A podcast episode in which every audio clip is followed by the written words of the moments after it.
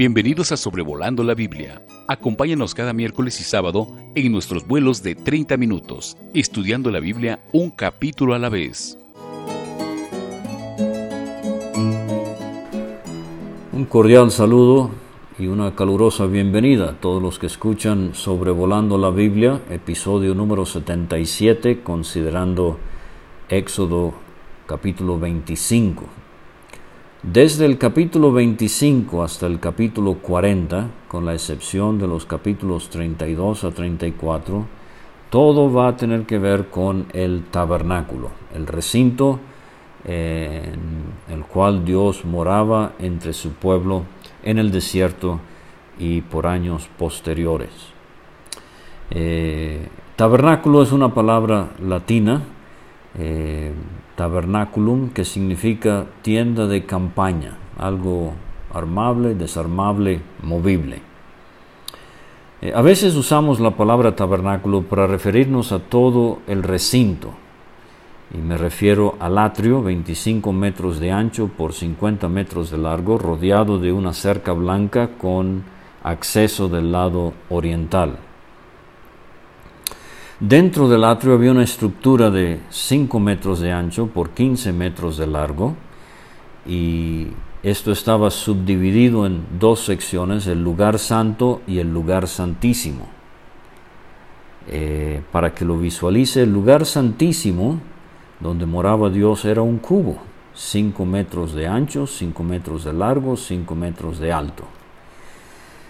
Pero nos van a interesar los muebles del tabernáculo. Eran siete.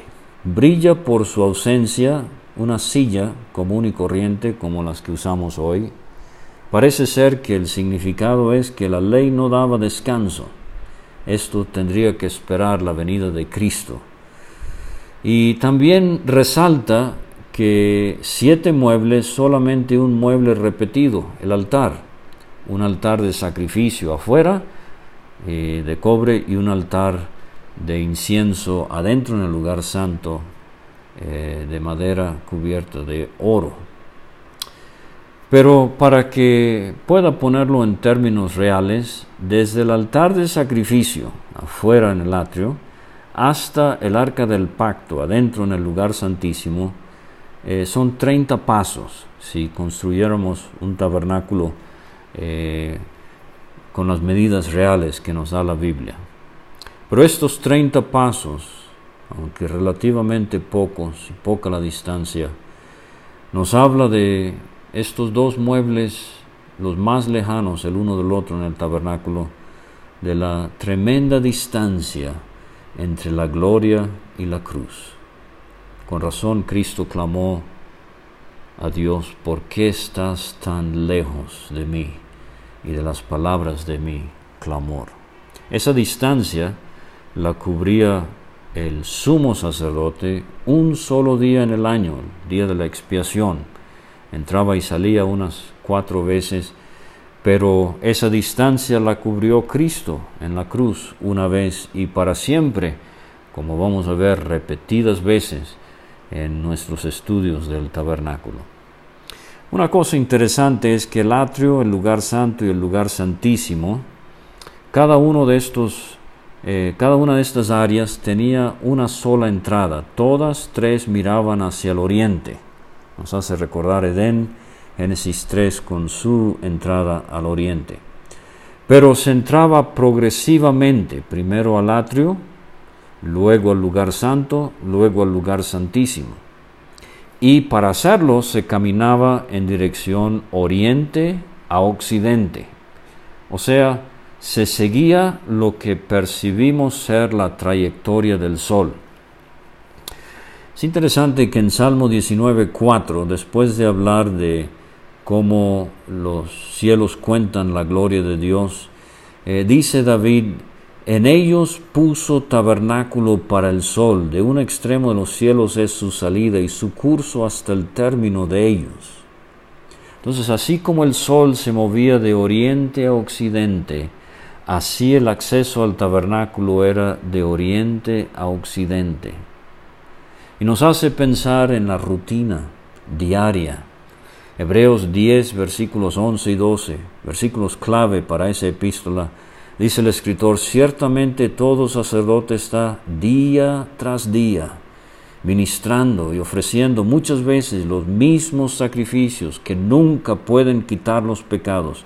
Pero Cristo, habiendo ofrecido una vez para siempre un solo sacrificio por los pecados, se ha sentado a la diestra de Dios.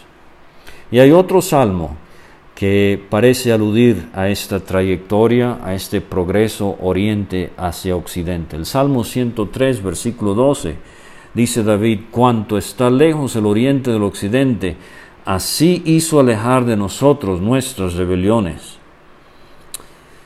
Bueno, eh, tengo que correr. Eh, la otra manera, eh, la manera específica, estrictamente hablando como la Biblia usa la palabra tabernáculo, es para referirse a la cortina interior, Éxodo 26.1.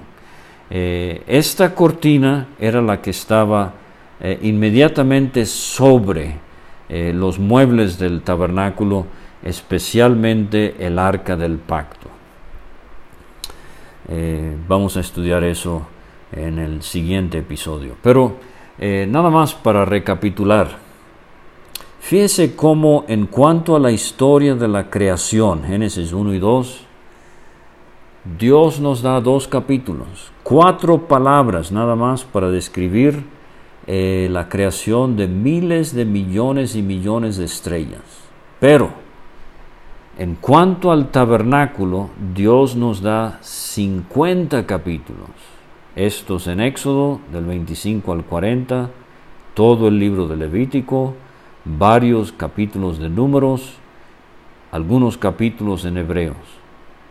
Y lo que me enseña esta gran verdad es que aunque maravillosa es la creación, es sumamente preciosa para Dios la gran verdad de cómo Él quiere habitar entre su pueblo, disfrutar comunión con los hombres. El tabernáculo serviría de morada de Dios para el pueblo de Israel por 500 años, desde el Sinaí hasta el templo de Salomón. Pero vuelvo a usar la comparación de la cebolla y sus siete u ocho capas, me dicen las cocineras que tiene la cebolla, así el tabernáculo. El tabernáculo es figura y sombra de lo celestial, Hebreos 8:5. Aunque usted no lo crea, si quiere aprender del cielo, necesita estudiar el tabernáculo. El tabernáculo es una figura de Cristo. Juan 1.14, que el verbo fue hecho carne, habitó entre nosotros, vimos su gloria. Algunos eh, usan en vez de la palabra habitó entre nosotros, tabernaculizó entre nosotros, puso su tienda aquí entre nosotros. Así como el tabernáculo externamente no era muy llamativo, pero internamente glorioso con la presencia de Dios. Así Cristo externamente eh, en el mundo estaba, el mundo por él fue hecho, el mundo no le conoció, pero vimos su gloria, dice el apóstol Juan. Eh, el tabernáculo es una figura de la iglesia universal, es una figura de la iglesia local, es una figura del creyente. Así como atrio, lugar santo, lugar santísimo, podemos estudiar al creyente en cuanto a su cuerpo, su alma, su espíritu, un ser tripartito. Los muebles del tabernáculo, búsquelos en el Evangelio de Juan, ahí están, se lo dejo de tarea. Búsquelos en Apocalipsis, el quinto sello, el altar de sacrificio, allá en el cielo. Las trompetas, capítulo 8, los dos altares, el de sacrificio y el de incienso. Eh, la ubicación de los siete muebles en el tabernáculo formaba una cruz sobre las arenas del desierto, una cruz horizontal, eh, desde el altar de sacrificio hasta el arca del pacto, tenemos la parte vertical de la cruz. El travesaño horizontal lo tenemos con el candelero y la mesa. Lo vimos también en la Pascua. Tenemos allí eh, prefigurado la cruz, pero en forma vertical, con la sangre en el dintel arriba y en los postes a cada lado tenemos la figura de una cruz. 1500 años antes de Cristo, Dios desde el cielo veía la obra de la cruz. Para mí es muy precioso que el tabernáculo eh, usa términos del cuerpo humano. Por ejemplo, en cuanto a sus medidas, el codo, desde el codo hasta la punta del dedo medio, el dedo más largo, 45 centímetros, más o menos.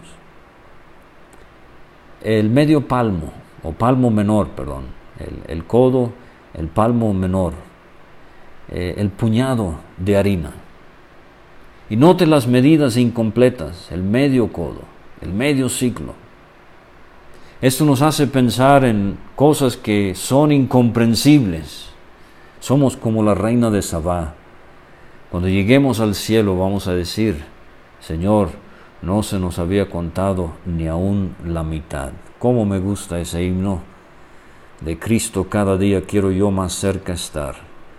Él es mi Rey amante, mi precioso Salvador. Dice el coro, jamás podrán contarme de Cristo la mitad, de su amor divino, su poder y majestad. Dios usa lo comprensible, lo entendible, para ilustrarnos lo infinito, lo incomprensible. Qué maravilla. Bueno, seguimos con versículos 1 a 9 del capítulo 25 de Éxodo. Eh, aquí tenemos los materiales que Dios necesita para la construcción del tabernáculo. Así como en Génesis 1 y 2, Dios bien podría haber hecho esto con la palabra de su poder, pero ahora Él incluye a su pueblo, como lo hace el día de hoy. Pero ese término en el versículo 1, Jehová habló a Moisés diciendo, aparece siete veces desde Éxodo 25 hasta el final del libro. Y rabinos judíos eh, ven aquí una comparación muy clara entre las siete, eh, los siete días de la creación, Génesis 1 y 2, y las siete veces que Dios habló a Moisés en relación al tabernáculo. Dice el versículo 2, di a los hijos de Israel que tomen para mí ofrenda. Esa palabra teruma en hebreo 70 veces se usa eh, a veces se traduce la ofrenda elevada. Era eh, la acción que hacía el israelita al elevar algo eh, simbólicamente diciendo se lo voy a dar voluntariamente a Dios. Ese es el énfasis de la palabra, es voluntario. De todo varón que la diere de su voluntad de corazón tomaréis mi ofrenda. Habían cosas obligatorias, como el dinero del rescate, como el diezmo, que no aplica para nosotros hoy.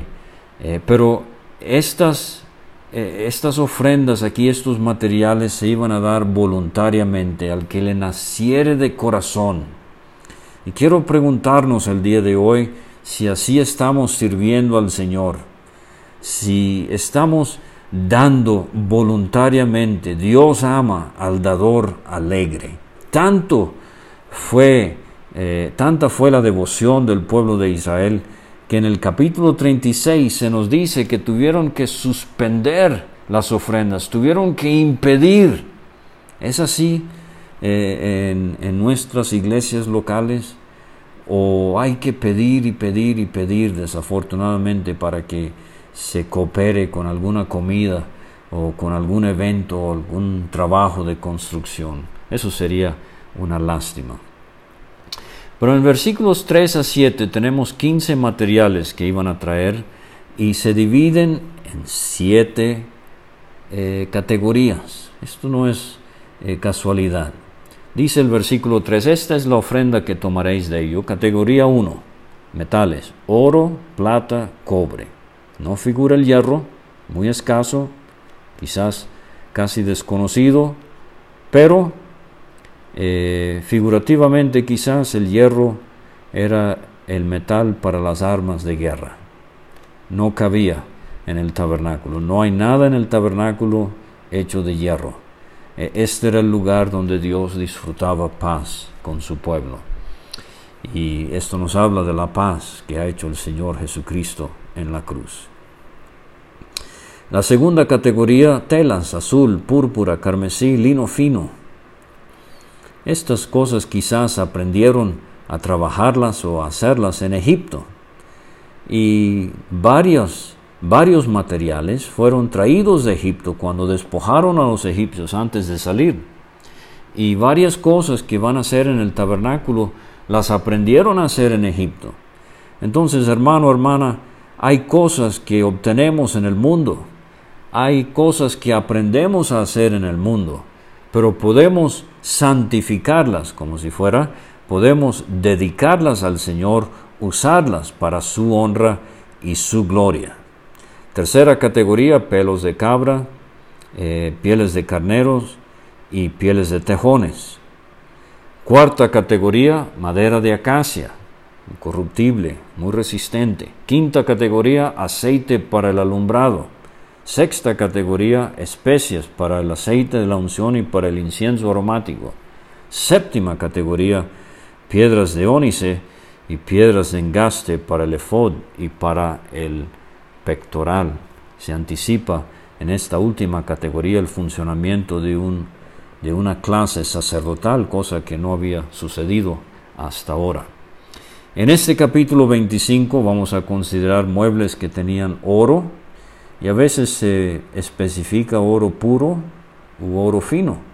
Vamos a ver eh, en el transcurso de estos estudios por qué plata y, y cobre son otros metales, pero no son mencionados en este capítulo. Vamos a ver también madera de acacia, incorruptible, resistente, Vamos a ver aceite para el alumbrado en capítulo 25. Pero pasamos rápidamente al versículo 8. De materiales, ahora tenemos el motivo. Harán un santuario. La palabra es una construcción movible. Eh, por eso tienda de campaña, tabernáculo, templo. El templo era permanente. El templo es figura del reino, del milenio. El tabernáculo es figurativo del peregrinar del pueblo de Israel y de nosotros también. Fíjese que en número 5 el piso del tabernáculo era el polvo, la arena del desierto, mientras que en primero Reyes capítulo 6 el piso del templo era de oro. Pero dice Dios, harán un santuario para mí. Ah, esto es una clave, es para Dios, es lo que Él quiere. Entonces yo arreglo mi casa conforme a mis deseos, mm, los gustos de mi esposa, pero no me porto así en la casa de Dios. En la casa de Dios, Dios ordena cómo quiere las cosas. Y dice, habitaré en medio de ellos. Y cuando lleguemos a la asamblea, la iglesia local, Mateo 18, 20, donde están dos o tres congregados en mi nombre, dice Cristo, ahí estoy yo en medio de ellos. Pero mencionaba que lo de la habitación de Dios entre su pueblo, su comunión con los hombres es algo muy precioso para él. Y fíjense, lo vimos en Edén, cuando a la tarde del día eh, él eh, visitó a Adán y Eva. En esa ocasión trágicamente habían caído y tuvieron que ser expulsados. Pero el tabernáculo, capítulos 25 a 40, el primer templo, el de Salomón, Primer libro de Reyes, 6 al 8. El segundo templo de Zorobabel eh, y Herodes, Juan 2, por ejemplo. Y entonces el cuerpo de Cristo fue un templo en que Dios moró entre los hombres. Emanuel, Dios con nosotros, habitó entre nosotros. Juan 1.14. Grande es el misterio de la piedad. Dios fue manifestado en carne. El creyente eh, es templo de Dios por medio del Espíritu Santo. 1 Corintios 6. La iglesia universal es templo de Dios. Efesios 2. La iglesia local es templo de Dios. 1 Corintios 3. Mateo 18, 20. El tercer templo, hay mucha anticipación. Ese va a ser el templo de los judíos durante el milenio. Mateo 24 y 2 Tesalonicenses 2. El cuarto templo es el templo del milenio. Ahí está ya en Ezequiel capítulos 40, 48. Y finalmente, todo parece terminar donde Dios empieza. Apocalipsis 21, 3, el estado eterno, el tabernáculo de Dios con los hombres, y morará con ellos, será su Dios, y ellos serán su pueblo. Pero ahora el mandato, versículo 9, conforme a todo lo que yo te muestre, el diseño del tabernáculo y el diseño de todos sus utensilios, así lo haréis. Así como Noé con el arca tuvo que seguir instrucciones divinas, ahora Moisés con el tabernáculo. Se incluye lo que Dios incluye, se omite lo que Dios omite. Y esto nos va a servir para entender el patrón de la iglesia local en el Nuevo Testamento, o sea, la doctrina de los apóstoles. Pero vamos con los cuatro muebles y estos los vamos a mencionar eh, de manera breve porque son varias las veces que los vamos a encontrar de aquí al capítulo 40 y vamos a tratar de ir complementando lo que se dice de un estudio al otro. Por versículos 10 a 16 tenemos el arca del pacto, el arca del testimonio. Se llama así porque este es el cofre, es la caja de seguridad, como si fuera donde se va a guardar una copia fidedigna de la ley, del pacto de Dios con Moisés.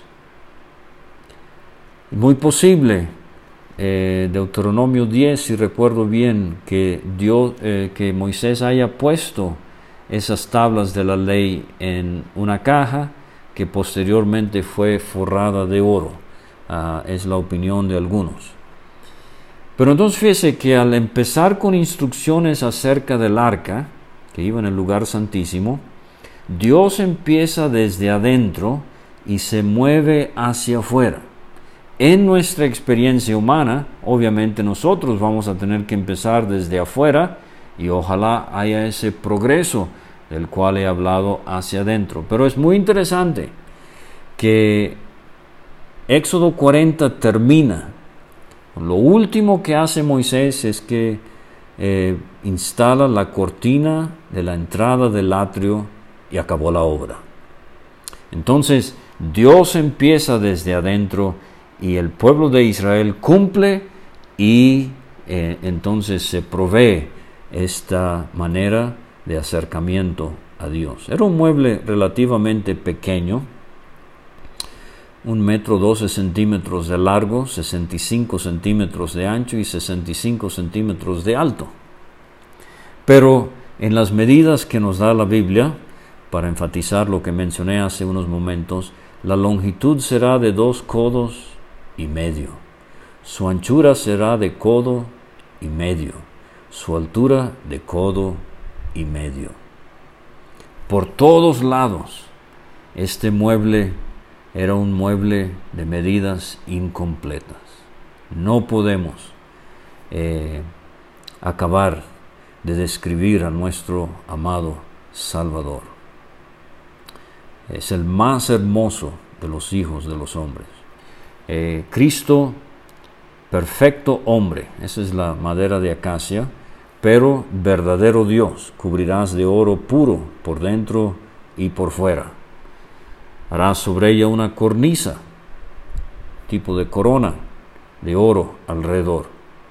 Versículos 12, 13 y 14, eh, anillos, y en los anillos iban varas.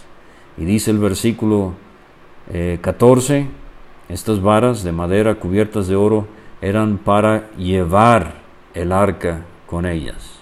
nos hace pensar de la peregrinación por el desierto. Les va a tocar a los coatitas sentir el peso de este mueble sobre sus hombros, pero por fin llegan a la tierra prometida y en el primer libro de Crónicas capítulo 6 intercambian el peso, la carga de este mueble por el canto.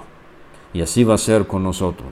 Estoy hablando hoy a un hermano que en liderazgo siente el peso de la responsabilidad de cosas divinas. No, no se canse, hermano. El día llegará cuando dejará atrás esas cargas y entonces cantará eternamente y para siempre. Las varas quedarán en los anillos, no se quitarán de ella. Pondrás en el arca del testimonio, eh, eh, pondrás en el arca el testimonio que yo te daré, o sea, las dos tablas de la ley. Es muy interesante que en Hebreos 9 se nos dice que el arca contenía las tablas, el maná y la vara de Aarón. Pero en el libro de Reyes se nos dice que nada más estaba eh, las tablas de la ley en el arca. Esto concuerda con lo que acabo de sugerirle. Hebreos está viendo el tabernáculo, no el templo. Hebreos está viendo el tiempo de nuestra peregrinación, mientras que Reyes está viendo el templo como algo permanente, eh, como algo eh, un preludio al reino. Ahora, el segundo mueble mencionado, eh, íntimamente relacionado al primero, como he mencionado, es el propiciatorio. Si el arca contenía madera y oro, los dos, las dos cosas que sobresalen en el propiciatorio eran oro y sangre. Era de oro fino Ahora no nada más oro puro. Esto tendremos que mencionarlo con más detalle otro día. Pero obviamente, eh, si era una tapa, eh, horizontalmente eran las mismas medidas que eh, la parte superior del arca. Dos codos y medio su longitud y su anchura de codo y medio. No sabemos el espesor de esta plancha de oro fino. No sabemos las medidas de la altura o anchura del candelero. No sabemos las medidas de la fuente o el lavacro. Estas son cosas que vamos a tener que examinar en su debido momento, pero quiero que usted vaya pensando en esto. Y esta plancha de oro fino tenía a cada extremo querubines de oro labrados a martillo. Eh, los querubines y el candelero son las dos cosas labradas a martillo. Eh, increíble detalle, pero vamos a ver el significado de esto. Los harás en los dos extremos del propiciatorio. Y uno de los puntos de vista que eh, más disfruto es que aquí vemos una figura del cielo mirando hacia el propiciatorio desde la eternidad pasada y desde la eternidad futura. O sea, ese ese punto clave, ese centro de todos los propósitos de Dios, la obra de Cristo en el Calvario. Harás pues un querubín de un extremo y un querubín en el otro extremo, de una pieza con el propiciatorio harás los querubines en sus dos extremos. Vimos querubines en el Edén, ¿verdad? Y allí vimos con ellos una espada. Aquí no hay espada. No, no. Aquí eh, el Señor Jesucristo ha sido la vaina en que Dios enterró su espada y ya eh, no hay espada porque se ha conseguido paz entre el hombre y Dios. Ezequiel 1 y Ezequiel 10 nos hablan de querubines también y vamos a ver que estos seres parecen ser guardianes de la santidad de Dios al cubrir eh, el propiciatorio con sus alas, sus rostros el uno enfrente del otro, mirando con concentración eh, al propiciatorio. Y dice el versículo 21, pondrás el propiciatorio encima del arca, y en el arca pondrás el testimonio que yo te daré, las eh, tablas de la ley, y quizás se refiera al maná y a la vara de Aarón que reverdeció. Pero entonces, eh, tenemos este arca del pacto, eh, como este cofre que he mencionado, eh, donde se guardaban los términos del pacto. Israel quebrantó la ley, por eso las primeras tablas se quebraron. Pero el arca del pacto es una figura de Cristo y estas tablas intactas nos hablan de lo que él dijo proféticamente en el Salmo 40, tu ley está en medio de mi corazón. Y dice el versículo 22, de allí me declararé a ti, hablaré contigo de sobre el propiciatorio, de entre los dos querubines que están sobre el arca del testimonio, todo lo que yo te mandare para los hijos de Israel. Ahora, ahí es donde esto era, eh, mencionaba que no había silla común y corriente en el tabernáculo, pero el eh, propiciatorio, por ejemplo, en la traducción del Rey Jaime en inglés, eh, mercy seat, la silla de misericordia, aunque la idea no es exactamente misericordia aquí, pero el arca del pacto servía como estrado de sus pies, el propiciatorio como eh, su trono en medio de su pueblo. Segundo libro de Reyes 19:15, oró Ezequías delante de Jehová diciendo, Jehová Dios de Israel, que moras entre los querubines. Salmo 80, versículo 1. Oh pastor de Israel, escucha, tú que pastoreas como ovejas a José, que estás entre querubines, resplandece. O sea que el propiciatorio eh, nos habla de la satisfacción que Dios encontraba eh, en aquellos rituales en vista de la cruz, pero que encontraba perfectamente o que ha encontrado perfectamente en Cristo. Primero Juan 2 y 4, propiciación es la persona de Cristo. Dice el 2.2, Él es la propiciación por nuestros pecados, no solamente por los nuestros, sino también por los de todo el mundo.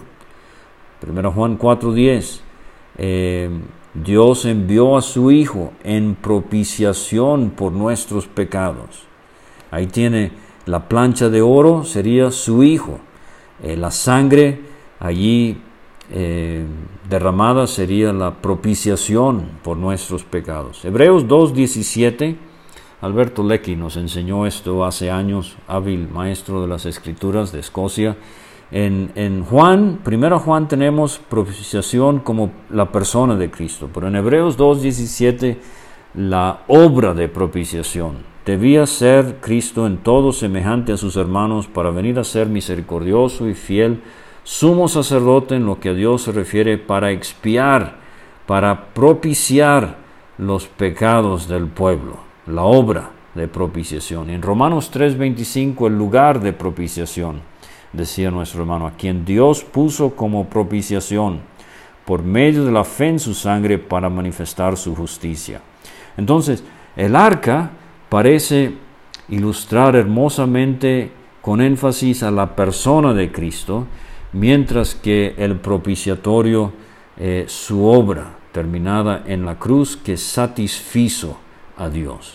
Entonces, un sinónimo para propiciación es satisfacción.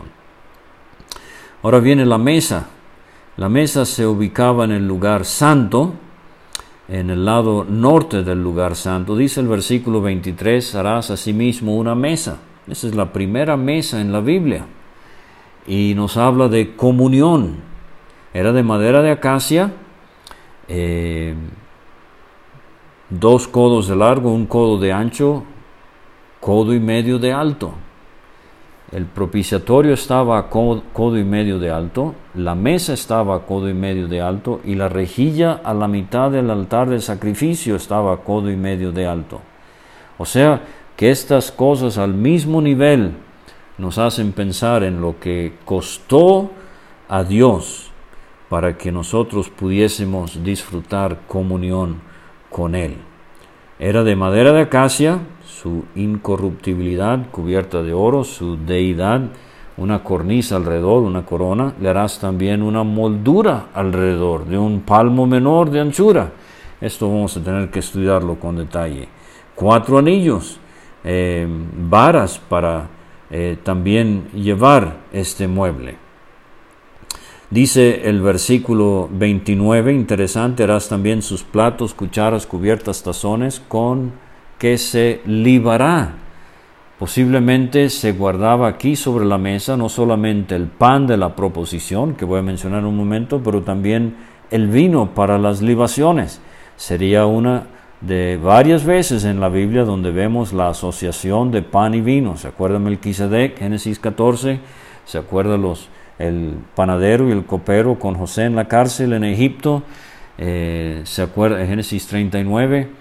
Eh, ¿Se acuerda, eh, pues aquí, el pan y el vino, la cena del Señor, el pan y el vino, etc. Entonces, dice el versículo 30, pondrá sobre la mesa el pan de la proposición yo le invito a que estudie propiciación, le he sugerido la palabra satisfacción. Ahora tenemos proposición y no confundirlo con preposición. Son tres palabras que se parecen un poco, pero aquí el pan de la proposición es el pan de las caras o el pan de la presencia delante de mí continuamente. Y rápidamente, ese pan, eh, dos hileras de seis panes cada uno, estaban delante de Dios desde el domingo hasta el viernes y el sábado era comido por los sacerdotes. Y la gran lección muy práctica y que yo aprendo aquí es que el sábado el sacerdote disfrutaba lo que Dios tenía toda la semana disfrutando también. Y querido hermano, piense en esta emocionante verdad que usted pueda en su adoración un domingo por la mañana, eh, fruto de su ejercicio, mencionar algo en la cena del Señor, que es lo que Dios ha estado disfrutando toda la semana. Qué cosas tan gloriosas. Pero el pan de la proposición es el pan de la presencia delante de Dios. La propiciación es la satisfacción de Cristo en la cruz. La preposición es un término eh, gramatical que tendremos que estudiar otro día. Y para finalizar, el candelero. Este candelero era de oro puro, dice el versículo 31, labrado a martillo. Yo sé que hay otras maneras de interpretar esto, pero en gloria voy a ver a uno con la evidencia de sufrimiento en su ser. El candelero tan hermoso llevaba en sí la marca del martillo. Eh, su pie, su caña, sus copas, sus manzanas, sus flores serán de lo mismo. Posiblemente este es una representación del árbol de la vida aquí en el lugar santo, en el lado sur del lugar santo. Y hay que conocer de botánica. Tres brazos de un lado, tres brazos del otro, la caña en medio. Dice el 33, tres copas en forma de flor de almendro.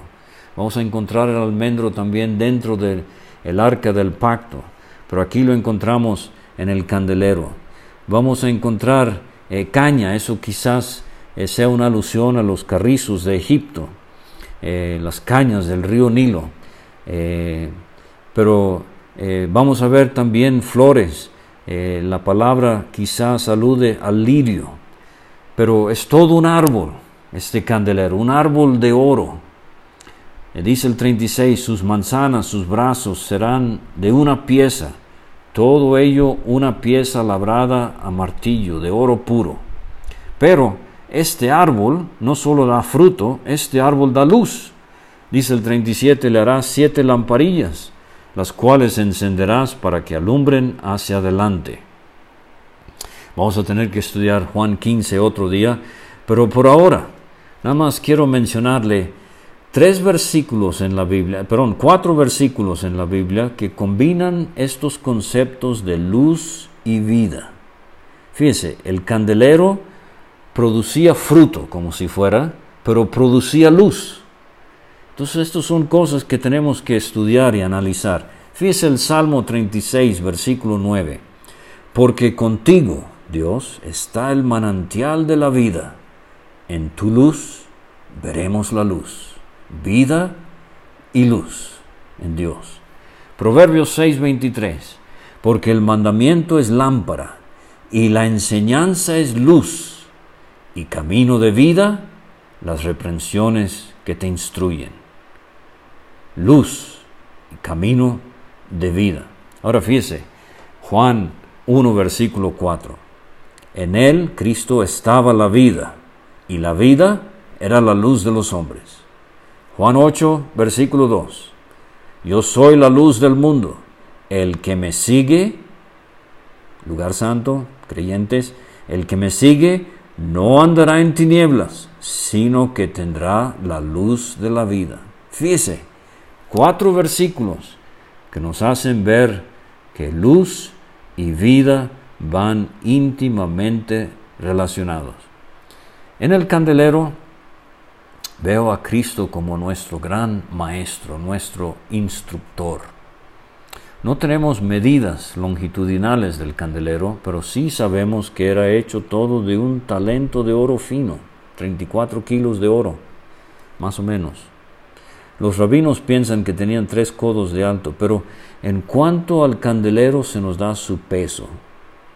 Y yo quiero preguntarle, hermano, cuando usted se levanta a enseñarle al pueblo del Señor, ¿cuánto peso tiene lo que usted enseña?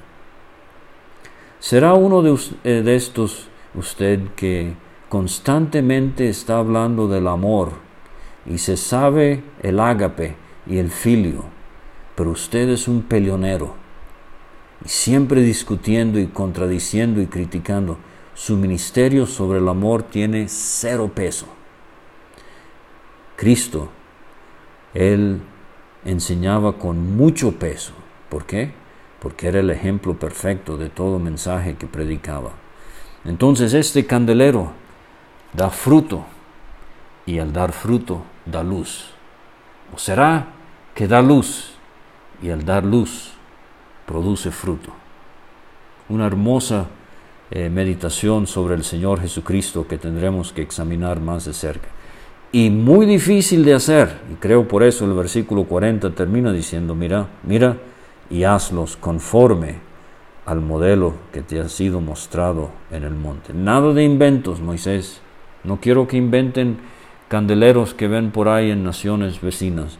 Quiero que hagan esto exactamente como te los he mostrado. Y que el Señor les ayude a seguir meditando en esto y nos vemos próximamente en Éxodo capítulo 26. Gracias por escuchar este estudio. Escríbenos a sobrevolando la Biblia gmail.com.